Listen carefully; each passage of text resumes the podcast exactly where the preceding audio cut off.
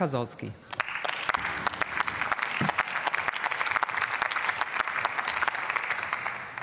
Sehr geehrte Frau Präsidentin, liebe Kolleginnen der demokratischen Fraktionen, sehr geehrte Damen und Herren. Immer wenn ich gefragt werde, was machst du eigentlich im Digitalausschuss, kann ich sagen, alles, was mit Daten zu tun hat. Von Datenschutz bis Open Data, von Dateninfrastrukturen bis Datenverarbeitung, von Datenclouds bis Data Mining. Wir befinden uns in einer wahnsinnig spannenden digitalpolitischen Zeit.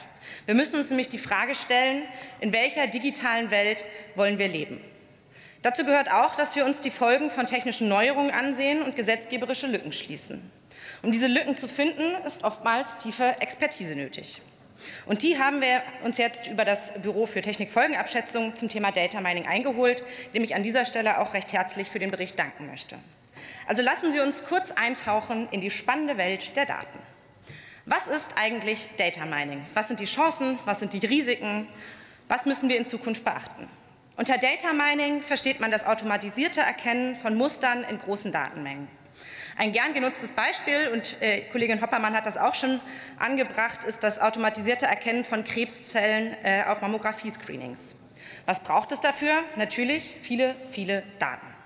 Aus den vergangenen Jahrzehnten haben wir Massen an Daten in diesem konkreten Beispiel. Bilder von Gewebe, in dem sich entweder ein Tumor befindet oder eben nicht.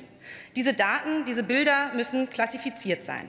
Ist hier ein Tumor zu sehen? Ja oder nein? Sind wir uns unsicher? In unseren Trainingsdaten existieren diese Bilder jeweils klassifiziert von Ärztinnen, also von Expertinnen. Hat man genügend dieser Bilder mit entsprechenden Befunden, kann ein Algorithmus mit diesen Daten trainiert werden. Er kann anhand der Bilder lernen, wie ein Tumor aussieht. Er erkennt also Muster und imitiert diese. Schließlich kann man diesen trainierten Algorithmus dann auf unbekannte Bilder anwenden und die Frage stellen, ist hier ein Tumor zu sehen, ja oder nein.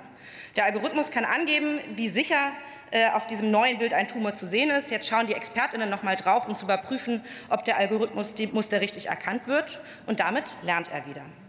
Dieser Vorgang wird auch Machine Learning, also maschinelles Lernen genannt. Wir bringen einem Computerprogramm bei, anhand von vorhandenen Daten Muster zu erkennen, die es dann in neuen Kontexten wiederfinden kann. Wir alle trainieren übrigens Algorithmen, sind also quasi Expertinnen, wenn wir die Bildchen mit dem Zebrastreifen oder den Ampeln anklicken, um zu bestätigen, dass wir keine Roboter sind.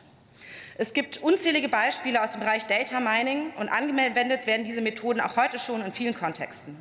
Wo liegen also die Chancen? Die liegen überall dort, wo Datenmengen so groß sind, dass ein Mensch sie nicht mehr verarbeiten kann. Überall dort, wo Muster so komplex sind, dass Menschen sie nicht überblicken. Und überall dort, wo Prozesse so schnell ablaufen müssen, dass Menschen zu langsam wären, um sie zu bearbeiten. Aber wo Licht ist, ist auch Schatten. Also schauen wir uns mal die Risiken an.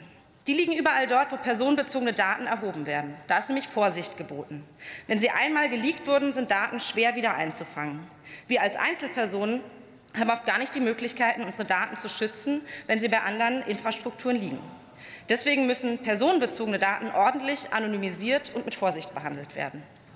Auch gibt es beim Data Mining eine ungleiche Verteilung in der Nutzung. Das Know-how, Kapital und Profite der Datennutzung liegen oft in der Wirtschaft. Staat und Zivilgesellschaft profitieren nicht im gleichen Maße, obwohl sie einen Großteil der Primärdaten zur Verfügung stellen. Weiterhin ist die Qualitätssicherung oft unklar. Wir wissen nicht, wie welche Algorithmen arbeiten und auf welche Daten sie trainiert wurden. Genau das sehen wir gerade bei ChatGPT. Teilweise erzählt es einem ganz schönen Schmuh, aber ohne Quellenangabe und ohne Kennzeichnungspflicht für algorithmische Entscheidungen, Bilder und grundsätzlich KI-generierte Inhalte kann ich das nicht einfach nachvollziehen. Und ein riesiges Problem bei Algorithmen und algorithmischen Entscheidungen ist die vermeintliche Objektivität. Kann eine Maschine, ein Algorithmus rassistisch sein? Kann sie diskriminieren? Grundsätzlich ja, aber nicht willentlich. Denn Maschinen und Algorithmen sind nur so objektiv wie die Daten, die wir ihnen zur Verfügung stellen, mit denen wir sie trainieren. Und sind diese Daten rassistisch, sexistisch, ableistisch, antisemitisch, weil sie eine Welt abbilden, die diese Züge hat, lernt eine Maschine genau diese Muster zu reproduzieren, unter dem Deckmantel der vermeintlich mathematischen Objektivität. So, was machen wir jetzt damit? Wir müssen uns im Klaren sein, Data Mining ist im vollen Gange, das ist keine Zukunftsmusik. Wir trainieren jeden Tag Algorithmen und Maschinen mit unseren Daten und ChatGPT gibt uns inzwischen teilweise bessere Antworten als so manch ein menschlicher Gesprächspartner. Wir werden diese Entwicklung nicht mehr aufhalten und das sollten wir auch nicht versuchen. Wir sollten aber versuchen, sie zu lenken.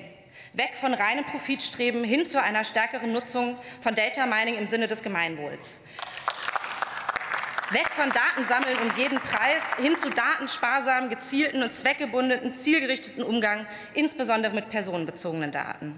Weg vom wilden Westen, in dem Hersteller von Produkten jedes Byte an NutzerInnen-Daten sammeln und auswerten durften, hin zu Regulierung wie dem Data Act, der die Hoheit über die Daten dahin zurückgibt, wo sie hingehören, nämlich zu den NutzerInnen. Weg vom Datenvollzugriff für die Forschung in der elektronischen Patientenakte hin zum feingranularen Auswahlmöglichkeiten. Wir entscheiden, wer unsere Daten bekommt. Und weg von proprietären Algorithmen mit unbekannten Trainingsdaten hin zu einer Kennzeichnungspflicht für maschinell erstellte Inhalte, Bilder oder Videos. Data Mining ist mächtig. Aber noch mächtiger sind Data Mining-Anwendungen im Zusammenspiel mit Vertrauen und Transparenz. Und das ist die digitale Zukunft, in der wir leben wollen. Herzlichen Dank.